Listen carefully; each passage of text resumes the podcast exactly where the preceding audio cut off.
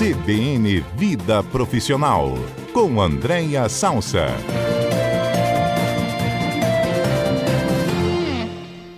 Oi, Andréia, boa tarde, tudo bem?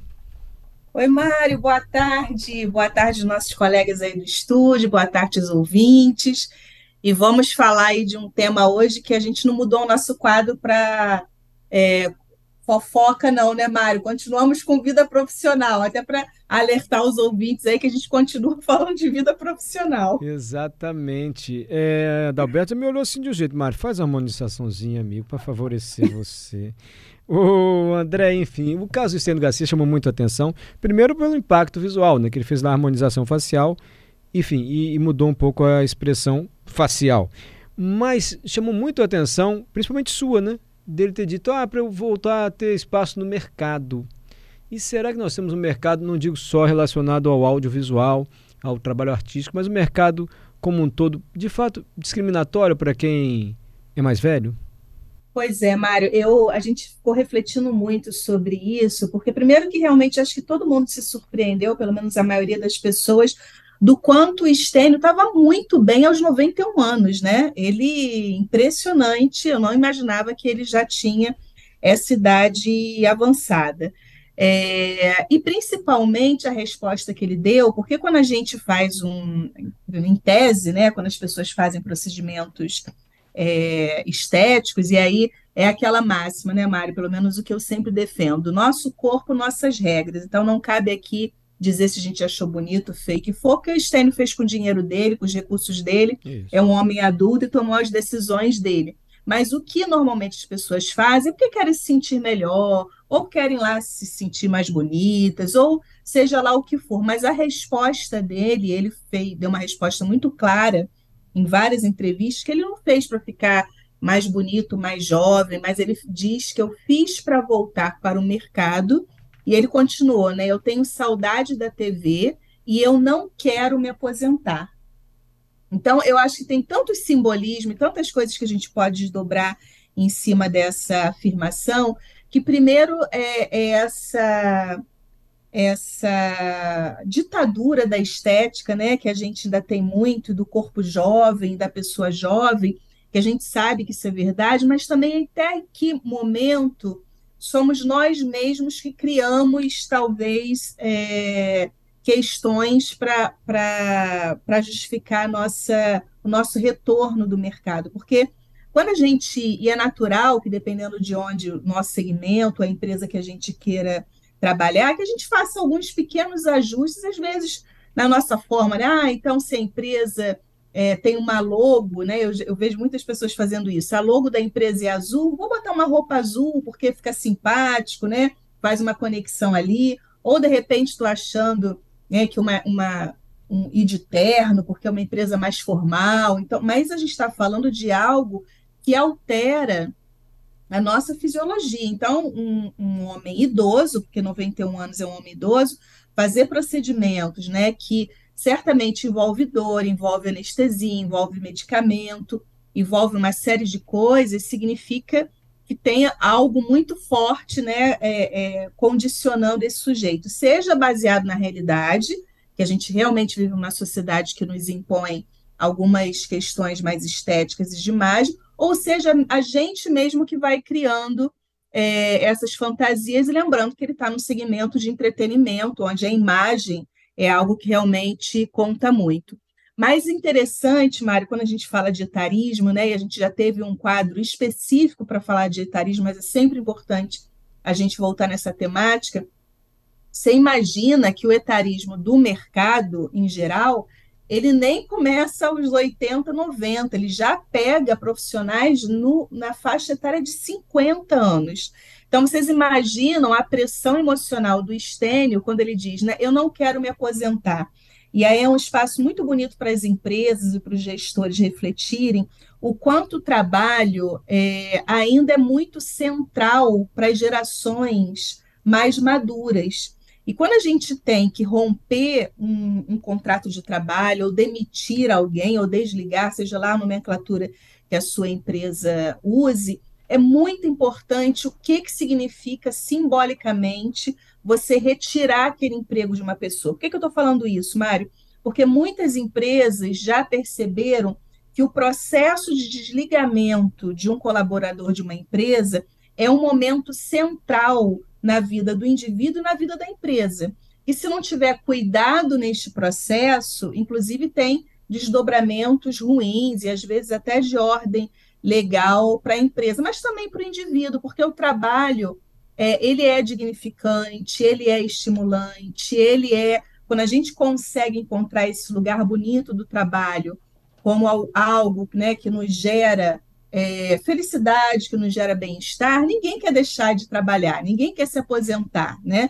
É, e as pessoas têm descoberto, isso que eu acho que é muito legal a gente fazer essa conexão das novas gerações com as gerações mais maduras, a questão da centralidade do trabalho. Então, Achei... chamou muita atenção essa questão do Stênio também falar isso, que ele não quer se aposentar. Né? E me chamou a atenção a sua observação sobre isso, né? como é, as novas uhum. gerações não encaram o trabalho como as gerações anteriores. Eu lembrei da música do Fagner.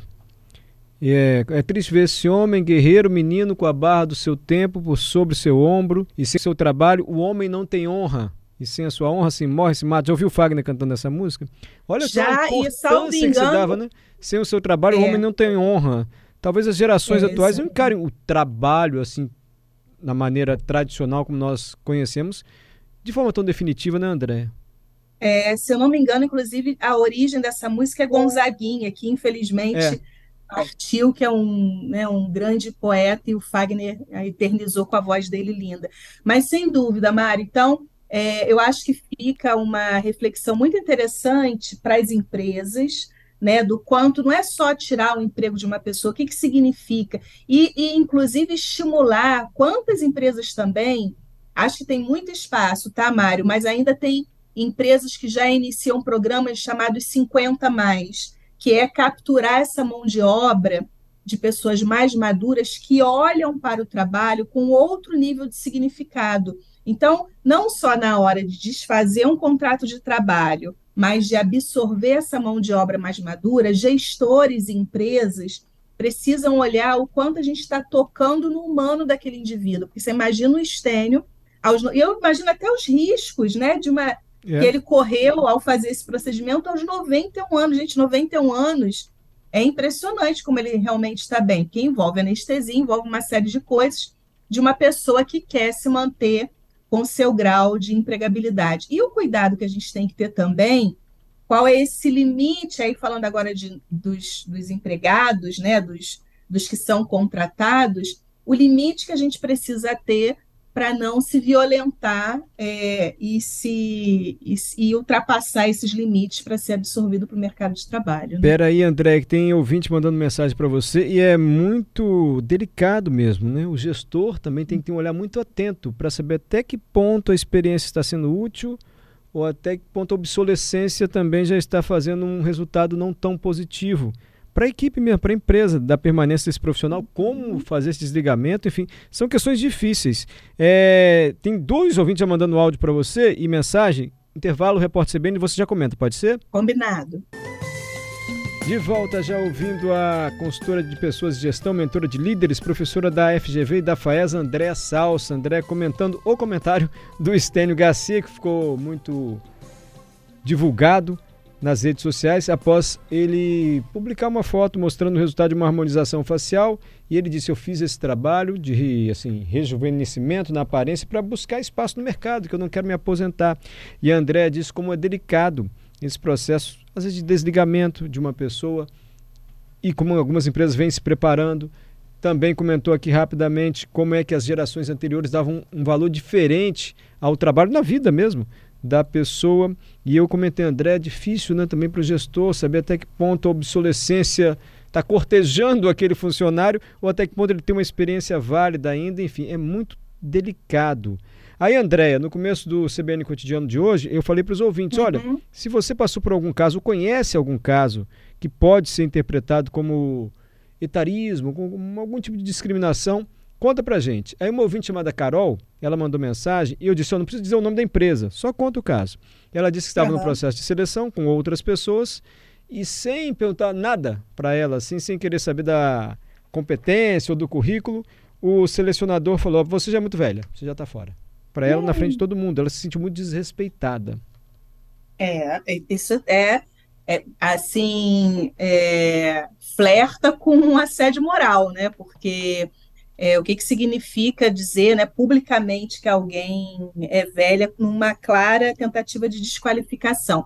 Então, acho que esse exemplo da nossa ouvinte retrata bastante é, a angústia do próprio, talvez, Estênio, né, que aos 91 anos, e olha, e olha o que é, né, Mário, porque ele ainda está num segmento que é o entretenimento, né, e os ouvintes acho que nem todos sabem, mas eu trabalhei 16 anos na Globo e eu conheço bem a lógica de construção dos produtos de entretenimento. E as novelas da Globo, elas, por exemplo, um exemplo, né, elas se propõem a tratar a família brasileira. E a família brasileira, nós temos os nossos idosos, né, de 90 anos, 100 anos. Então, em tese, o Estênio Garcia teria espaço. Mas você imagina uma pessoa de 90 anos em outros segmentos provavelmente teria mais dificuldade. E se imagina nossa ouvinte, que eu não sei se ela chegou a colocar a idade dela, num processo seletivo já é considerado como velha.